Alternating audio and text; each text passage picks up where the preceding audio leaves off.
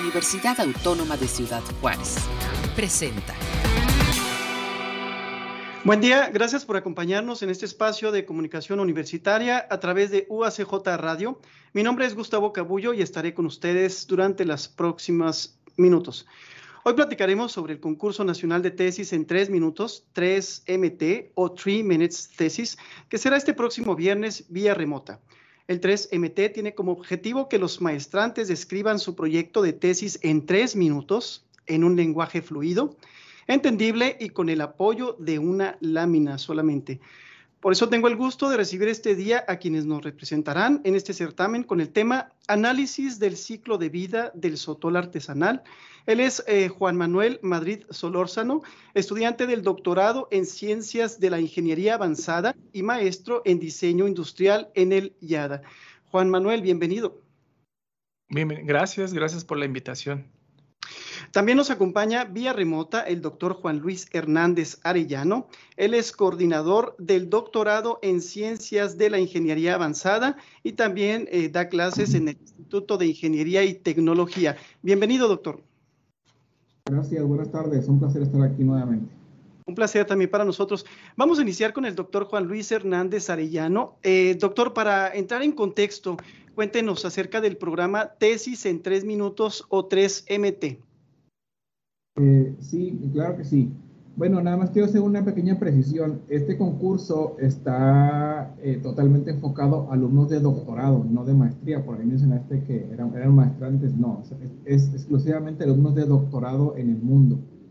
Este proyecto nace hace algunos años en Australia, en una universidad, y precisamente con el objetivo que, que comentas, ¿no? Siempre, a veces, bueno, en algunas ocasiones la digamos, la queja de la sociedad, digámoslo así, es que las investigaciones científicas no se entienden, no las puede leer cualquier persona.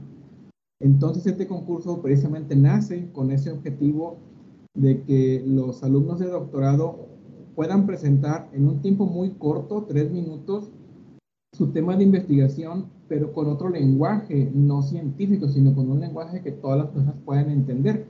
Entonces, es por eso que ahora la universidad, la UACJ, eh, realizó el concurso interno el, eh, este, el año pasado.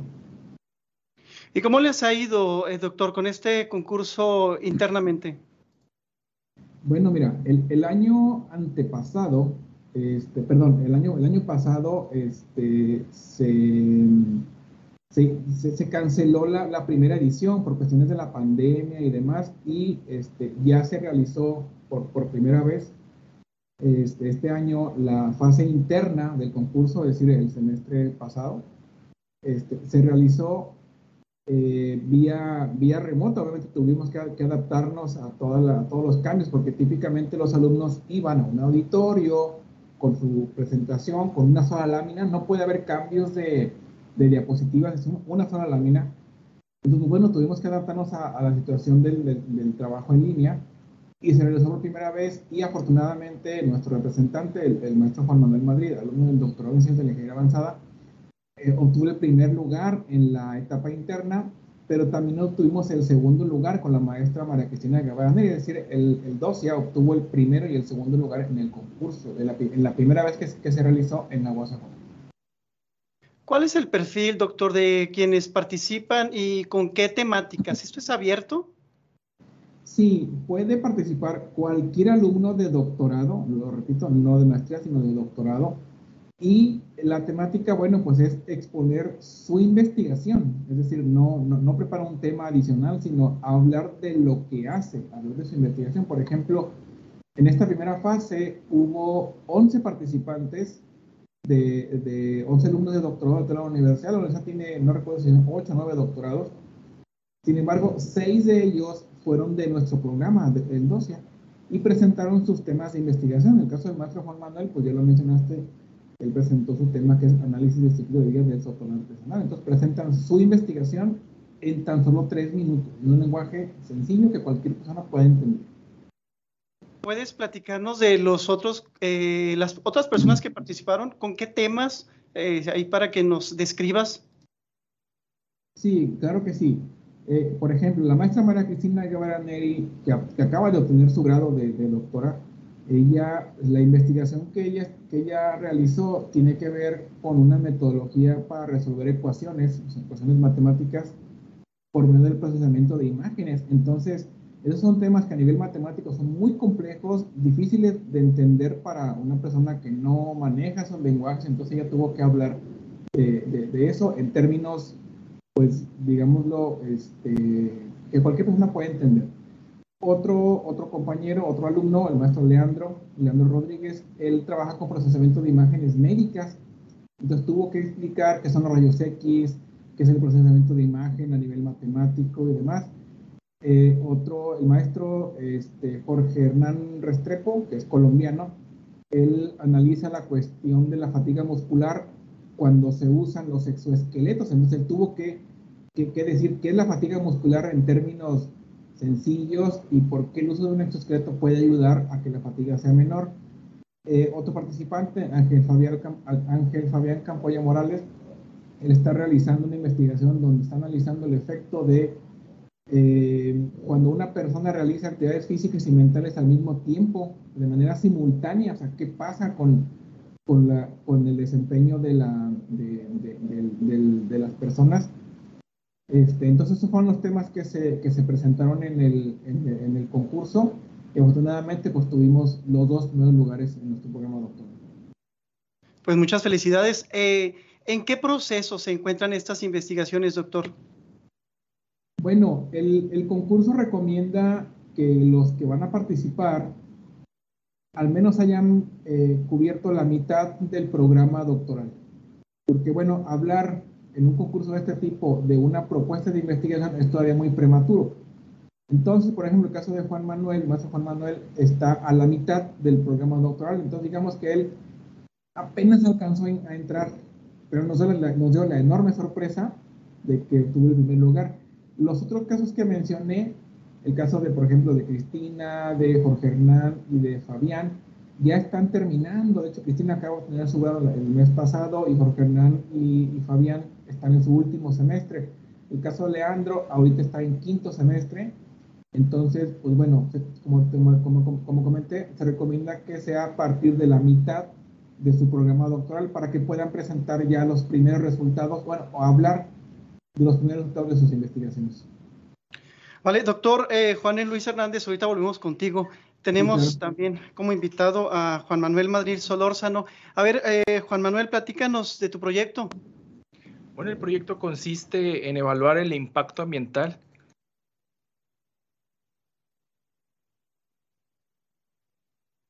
Sotol, que es un producto Perdón, pues eh, nos comentaron que no se escuchó al principio. ¿Podrías, ah, sí, sí, claro. Por favor, sí, ¿de qué se trata el proyecto? Sí, el proyecto se trata en evaluar el impacto ambiental de lo que es la elaboración de la bebida llamada Sotol, que es una bebida eh, ícono de toda esta región. De hecho, lo comparte Chihuahua, Durango, Coahuila, pero creo que es más un ícono en Chihuahua, casi casi representa un símbolo este, de lo que es el Estado. Y además está unido a, historias, a, la propia historia del Estado. Creo que hablar de Sotol es hablar también de la historia del Estado de Chihuahua. Hablar de Chihuahua. Sí. ¿Qué te inspiró? ¿Qué te inspiró el Sotol? ¿Qué te inspiró a hacer este tema? Pues eh, a veces las cosas vienen por cuestiones este, fortuitas. En mi caso, pues fue este, un acercamiento a, la, este, a una empresa, la dueña es muy eh, colaborativa, muy, eh, de mente muy abierta, de vamos a colaborar con la UNI, este, vamos a colaborar con, contigo, de que realices esta investigación, no hay problema por nosotros, te vamos a proporcionar los datos. Sí fue difícil, porque al inicio eh, ir a campo, hablar con las personas que están haciendo el producto, este, tienen una idiosincrasia distinta a, a uno, ¿no? Y entonces hay que entender esa idiosincrasia, hay que entender esos, esas, esas este, costumbres, esas tradiciones, esa, mentalidad que es distinta simplemente a nosotros, Yo, en el caso mío. Y entonces entrar a, platicar con ellos, a, que, a ganarse su confianza, fue lo más difícil. Ya una vez ganando su confianza, ¡pum!, las cosas empezaron a, fluir. ¿Cómo le hiciste para ganarte la confianza de esta persona, de esta propietaria del negocio? Sí, pues primero fue empezar a trabajar con cositas pequeñas. Este, tuvimos la oportunidad antes de ingresar al doctorado de empezar a trabajar, empezarle a decir, mira, nosotros podemos hacer esto, esto te puede beneficiar. Entonces ella vio como que había, eh, yo colaboro contigo, pero recibo información que me ayudaría a mejorar mi, mi, producto y en este caso también un servicio que ella ofrece. Y entonces, este, se empezó así como que a ganar la confianza, ¿no? De que decir, ah, pues vienen a trabajar, no vienen a, pues a perder el tiempo. Eso es muy importante cuando uno entra a las empresas a trabajar con ellos, ¿no? ¿Qué te mostró? ¿Qué fue lo primero que viste? ¿Qué analizaste una vez ya que llegaste a, la colmena, ¿no? Del negocio. Bueno, este, pues analizar el proceso, este, porque es un proceso artesanal. Si bien es artesanal, tiene sus secretos, secretos que no te cuentan y secretos que uno va descubriendo. Y es una gran área de oportunidad porque mucha de la información no se tenía em, eh, medido, entonces lo empezamos a medir hice reflexionar también a estas personas como decir, ah, fíjate que yo no había pensado en medir esto, tienes razón. Y entonces ahí viene esa también esa confianza que se empieza a ganar y fue empezar a medir, a medir el proceso, que fue también la parte inicial e importante. Platícanos del proceso para el desarrollo de tu proyecto. ¿Cómo fue? Bueno, primero fue lo que viene siendo una revisión de literatura, ¿no? ¿Qué, se ha hecho sobre el sotol? Em, eh, ¿Hasta dónde se ha llegado? Y de ahí eh, ir a campo, ¿no? Fui a entrevistarme con un maestro sotolero, el señor este, bueno, le dicen Cali, eh, es don Melquiades, y él es de Casas Grandes, entonces, este, em, pues fue empezar a levantar datos, ¿no? Datos empíricos, y luego la revisión de literatura, empezar a cruzar la información, y con eso empiezas entonces a planear, dices, ah, pues entonces voy a, estudiar la primera parte, que es la cosecha, y después ya la segunda parte que viene siendo el cocimiento, la molienda, la fermentación, la destilación, y el último punto pues viene siendo el envasado. ¿Con qué te encontraste durante este proceso, Juan Manuel? Pues yo creo que al principio, como te mencionaba, fue la parte de ganarse la confianza. Ese creo que, yo creo que en toda investigación debe ser algo, algo difícil, ¿no? Y este, esa fue la parte más difícil. Y segundo, por los viajes. Y tercero, la pandemia. Porque la pandemia pues prácticamente hizo que, ¡pum!, muchas cosas prácticamente se pararan. Pero también me benefició porque en ese lapso más duro de los tres meses, pues tuve la oportunidad de revisar mucha documentación sobre lo que se había investigado sobre el sotol y, enterarse más de la técnica, ¿no? de producir una bebida destilada. Entonces, yo podría decir que me favoreció la pandemia en ese aspecto de, los tiempos. Sin embargo, te enfocaste en el impacto ambiental del proceso de la elaboración del sotol. ¿Cuál sería tu propuesta? Bueno, en los datos que llevamos hasta ahorita, mejor dicho, los resultados, nos arroja que hay que cambiar eh, el, el, peso de su botella, que actualmente ellos tienen una botella que tiene, se, una gran cantidad de material, en este caso vidrio, entonces esto consume más energía y material y esto significa mayor contaminación. El otro es que eh, evaluamos y hay que cambiar el equipo a que actualmente se tiene la molienda y ah, se ha generado otra idea, otra propuesta que es diseñar una cadena de suministros sustentables porque algo muy curioso, aquí se produce esta bebida, pero todos los proveedores son externos, vienen de Guadalajara, o de la Ciudad de México. Entonces, traer toda esa este, materia prima e insumos genera más gases de efecto invernadero. Entonces, ese, vendría siendo un siguiente reto después de esta investigación. ¿Qué pasa a continuar después de sí, sería como una segunda parte? Como una segunda parte después de terminar, porque ahorita estamos con el industrial, ya terminamos con el artesanal, estamos ya obteniendo resultados del industrial y después de esto seguir con esa parte. ¿Y qué te dicen los propietarios de este negocio al que, pues el que de alguna manera te inspiró ¿no? para hacer esta investigación? A estas alturas, ¿qué te dicen? Sí, bueno, en el caso de la dueña, este, se le entregó su reporte porque pues esa colaboración, ¿no? Y entonces ella se dijo, oye, yo no pensaba en que impactáramos tanto en esto y en esto y en el otro, ¿no? Entonces hubo como un removimiento de conciencia de dónde deberían, los puntos que deberían de mejorar. De hecho, ella acaba de cambiar una botella. La botella actual ya la eliminó y, está por introducir otra botella para, pues de alguna manera, dice, vamos este, mejorando, este, pues ser más amigables, ¿no? Con el medio ambiente. inspirados en lo que tú les has compartido, supongo, ¿no? Sí. Juan Manuel, eh, ¿y cómo te enteras del concurso tesis en tres minutos o tres MT? ¿Cómo lo promovieron internamente aquí en la universidad? ¿Qué te llamó la atención? ¿Qué decidiste entrar? Bueno, la, la, la, verdad es que este, mi asesor de tesis, el doctor García Alcaraz, me dijo, oye, nos acaban de enviar esto y eh, pregunta, en este caso el coordinador, el doctor Juan Luis, pregunta si puedes participar y si puedes participar, pues adelante. Y entonces fue así como llegué a este concurso.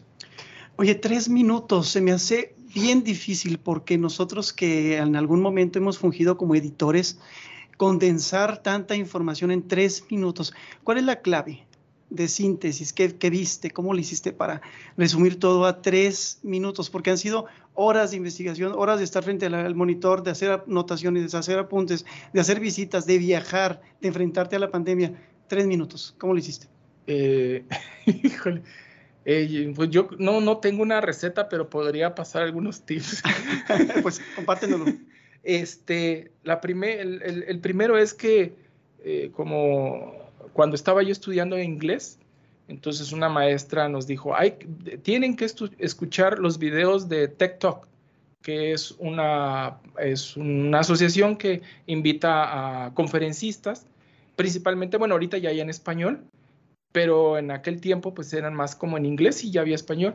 Y entonces me los ponía a escuchar y entonces aprendí que ellos, este, pues su investigación o su propuesta lo hacían, pero Claro, ellos 10, 12 minutos, pero entendí que había que haber una introducción donde había como un gancho y de hecho también en mis clases de inglés pues este, así le llaman, ¿no? Como el gancho de atrapar al, al, al, este, al oyente o al lector.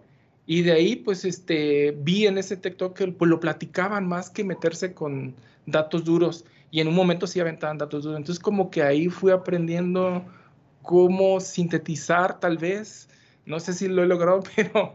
pero este... Tuve la oportunidad de escucharte y, te comentaba que hasta una forma sabrosa, ¿no? De escuchar narrativa, eh, que te invita, incluso cuando desconoces totalmente el tema, de adentrarte, ¿no? Eh, sí me gustaría aquí en este momento que interviniera también el doctor Juan Luis Hernández, porque a veces ustedes tienen, no a veces, pues siempre tienen proyectos muy interesantes, pero es difícil venderlos, es difícil por tanto tecnicismo, a veces inclusive los que nos dedicamos al periodismo, no hay periodismo, por ejemplo, aquí en Ciudad Juárez, que promueve el, el periodismo científico. Entonces, ¿cómo le hacemos llegar la información o el mensaje a nuestros pares primero y luego a la gente, ¿no? Que está allá afuera. Sí, mira, eh, eh, cuando, tuve mi primera intervención olvidé uno de los proyectos y creo que qué bueno que lo olvidé porque aquí lo voy a mencionar para tratar de, contestar tu pregunta. Eh, el maestro Julián Aguilar, que también ya obtuvo su grado, él trabaja para la Autónoma de Baja California. Su tema fue la optimización del recorrido de, optimización del tiempo de impresión, no empezar 3D, ya ves que ahora también está muy de moda las impresoras 3D. Entonces, ¿Cómo le explicas a alguien que no sabe de impresión 3D que optimizaste y matemáticamente optimizaste el, recorrido del extrusor, ¿no? Te das cuenta, como la pistola de silicona que avienta el, material y lo funde y ahí lo, deposita.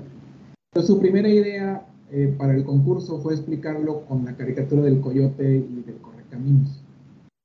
¿Sí? Que al final cambió, cambió la idea, ¿no? Entonces, es una forma de poder hacer una analogía de lo que tú haces científicamente con una situación, aunque hipotética, pero existente, ¿no? Como una caricatura. Entonces, eh, y bueno, pasando a una, segunda parte de, para contestar tu pregunta, ahora el, el CONACYT ha, digamos, ha cambiado las reglas y ya nos pide, bueno, en, la, evaluación anterior para los que se postulaban en el Sistema Nacional de Investigadores, ya les preguntó sin avisar, le dice, bueno, a ver, ¿qué estás haciendo tú para que tu investigación la conozca toda la gente y no nada más se quede en las revistas? Entonces, ahora este, ya muchos profesores, bueno, no muchos, algunos profesores ya, ya hemos empezado con proyectos de divulgación, digamos, propios, como nos salga, para poder difundir lo que hacemos, ¿no? Entonces ya uno tiene sus canales de YouTube explicando sus investigaciones. Entonces ese va a ser, algo nuevo que, está surgiendo, que ya lo demandó el CONACYT, ya lo pidió.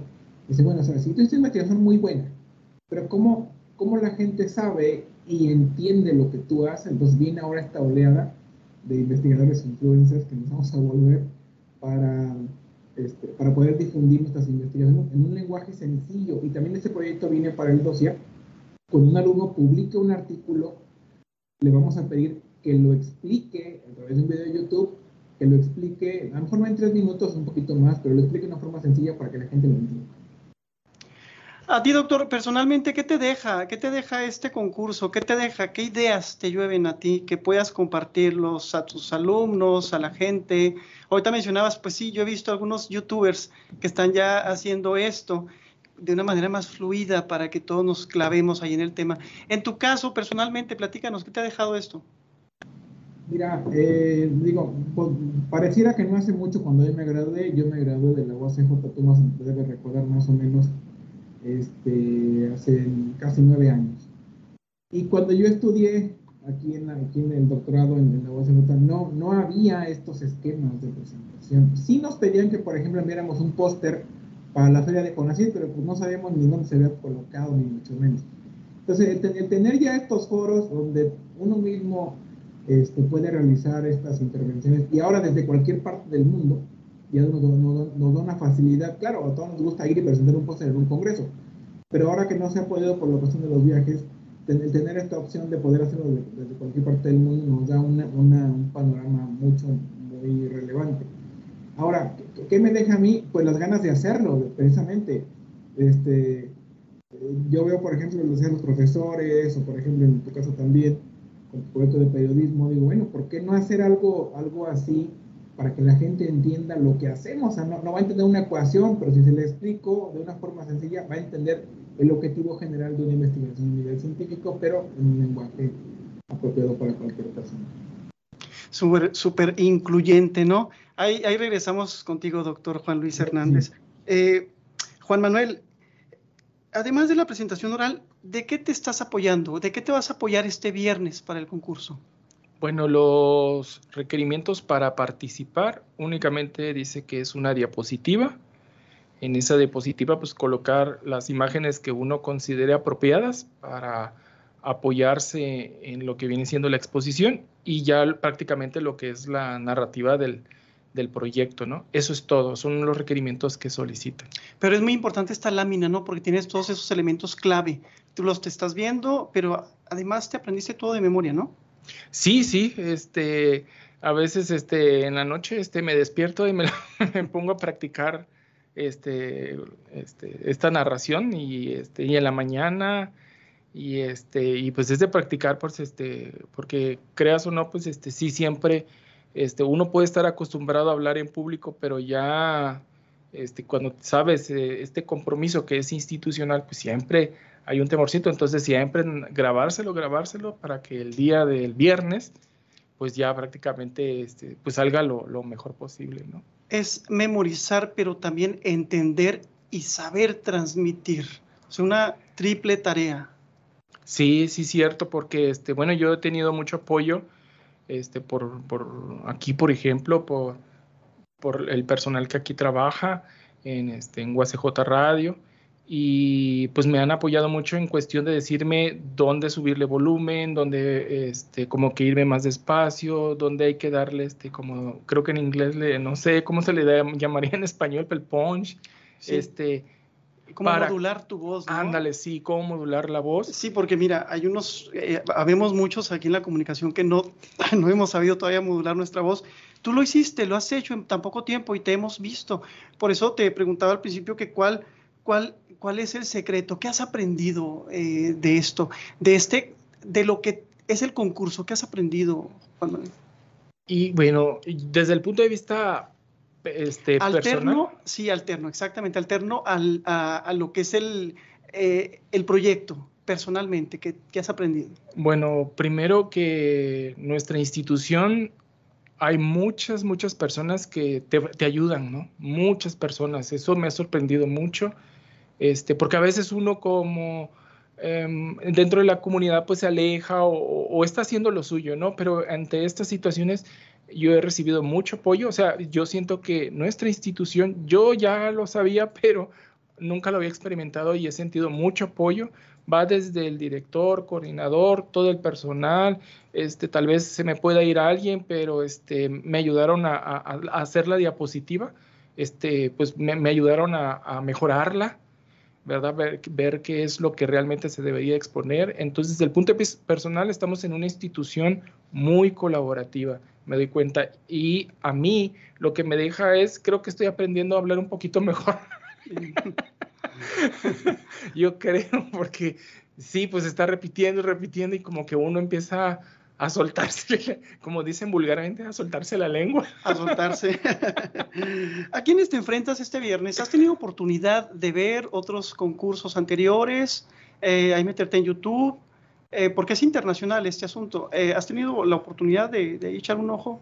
Fíjate que no, yo, este, yo digo que, este, yo traté de hacer las la, esta, esta, presentación pues a, una forma que yo consideraba apropiado. Se ha mejorado con la ayuda de todas estas personas que, han estado conmigo.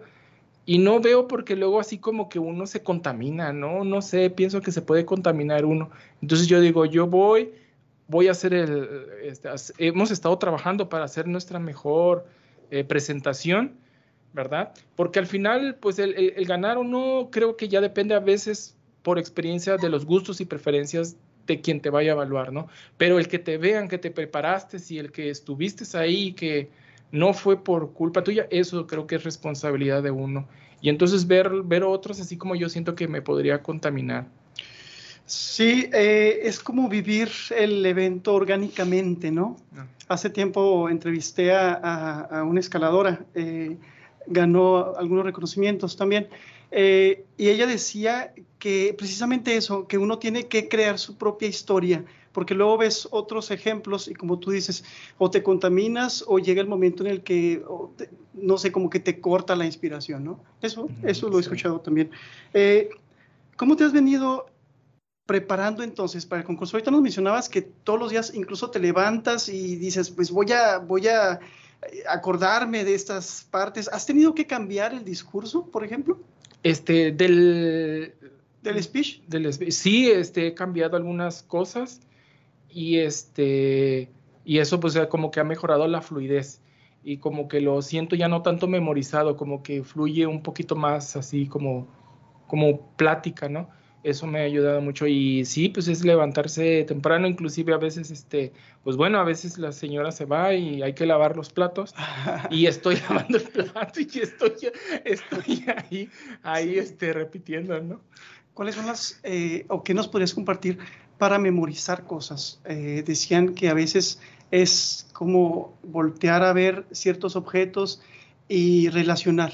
¿Eso te ha sucedido a ti? Sí, sí, Digo, yo para los chicos, los estudiantes que nos estén escuchando ahorita, que pues es un gran tip, ¿no? ¿Cómo, cómo, que no deberíamos muchas de las veces memorizar, sino entender, ¿no? ¿Cuál sería? Fíjate que tienes razón, porque como yo tuve la oportunidad de estar en campo, entonces como que todas esas imágenes se me vienen en mente y eso me ha ayudado también. Sí, sí, tienes razón. Eso me ha ayudado mucho también a no tanto memorizar, sí memoricé, pero ahorita como que fluye, pero es porque como fui a campo, como que se me vienen esas imágenes que vi en campo. Ya te dijeron en qué consiste el reconocimiento en caso de que te favorezcan. Todos los, que nos están escuchando, recuerden aquí apoyar a nuestro amigo Juan Manuel, que el concurso es el, el viernes a las 9.15 vía Teams, ¿no? Sí, así es. ¿Qué te darían de reconocimiento? Bueno, apenas me acabo de enterar que creo el primer lugar es así como una laptop eh, y luego el segundo lugar, la verdad, ah, no, sí, es una tableta. Y el tercer lugar, pero creo que esa es por votación, se lo llevaría, este se llevaría, creo que un reloj de esos, este... Inteligentes. Inteligentes que le llaman, sí. Pues volvemos con el doctor Juan, Juan Manuel, eh, perdón, con el doctor eh, Luis Hernández Arellano. Eh, ¿Por qué es importante involucrarse en este tipo de, concursos, doctor? Mira, eh, yo creo que hay una, razón muy simple, ¿no? Y, retomo un comentario que hiciste. ¿Cómo vender, cómo vender la investigación? ¿Cómo vender la ciencia? Aprovecho aquí hacer un pequeño, un pequeño comercial. Ahora en la semana de ingeniería voy a hablar, voy a hablar de mi experiencia comercializando la tecnología y la ciencia. Entonces, a un empresario no, no, vas a ir, le vas a decir, mire, resolví esta ecuación y bien bonita matemáticamente, no, él no va a entender. Él tienes que hablarle muy rápido de esas, de esas charlas desde el elevador que no, no llegan ni a un minuto, ¿no? Tienes que hablarle muy, muy rápido y en otros términos. Entonces, este concurso definitivamente nos va ayudando o nos va encaminando a eso, porque definitivamente ya lo vimos ahora con la pandemia. ¿De qué nos sirve un artículo publicado en la revista? De nada nos sirven las vacunas, nos sirven las dosis, determinar las dosis, si la vacuna sirve, si no sirve. Y eso, pues es, es la, aplicación de la ciencia a la humanidad en este caso, ¿no? Si no fuera por las vacunas, ya el mundo se hubiera acabado, la población se hubiera muerto. Entonces, eh, a eso nos encamina este tipo de, este tipo de dinámica, ¿no? Hablar en un lenguaje sencillo, un lenguaje claro, que todo, cualquier persona, sea científico o no, lo entienda o inclusive siendo científico muchas veces no entiendes un tema porque no es lo que tú investigas. Entonces creo que ese es uno de, los, de los grandes beneficios de este tipo de concursos. Pues ahora sí que te vamos a, utilizar para otro anuncio, ¿no, doctor? Para que invites a participar en este tipo de convocatorias, ¿no? Sí, por supuesto, miren, yo, yo, yo, entiendo o se entiende que fue la primera vez, que la primera vez que se iba a realizar se canceló por cuestiones de la pandemia, después se reprogramó y se logró hacer, que fue cuando Manuel logró ganar. Eh, y, como lo comenté, de los 8 o 9 doctorados que tiene la universidad, que no cualquier universidad tiene este, este número de doctorados a, a tal nivel, 11 alumnos participaron, es decir, ni siquiera dos por programa pero seis fueron de nuestro programa, del 12, es decir, cinco se repartieron en los otros siete, ocho programas. ni siquiera llegó el promedio a uno de los demás. Vamos a suponer que si nada más Juan, Juan Manuel y Cristina, que son los que ganaron, hubieran participado, el promedio general no hubiera llegado ni a uno y a menos de uno, menos de la mitad de los demás doctorados. Entonces, ¿por qué no lo hicieron? No lo sé, desconozco. Entonces, no sé si hay faltó difusión o invitación de los coordinadores. Yo hice mucha difusión al interior de, con, los muchachos, con los doctorantes.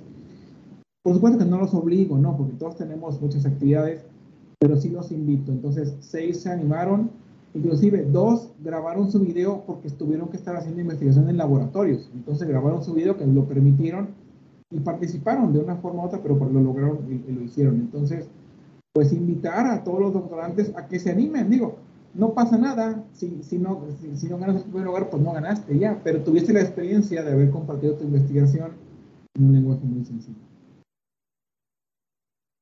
Pues muchísimas gracias, eh, doctor Juan Luis Hernández Arellano, maestro Roberto Romero López, maestro, pero también estudiante del doctorado. Hemos llegado a la recta final de esta entrevista.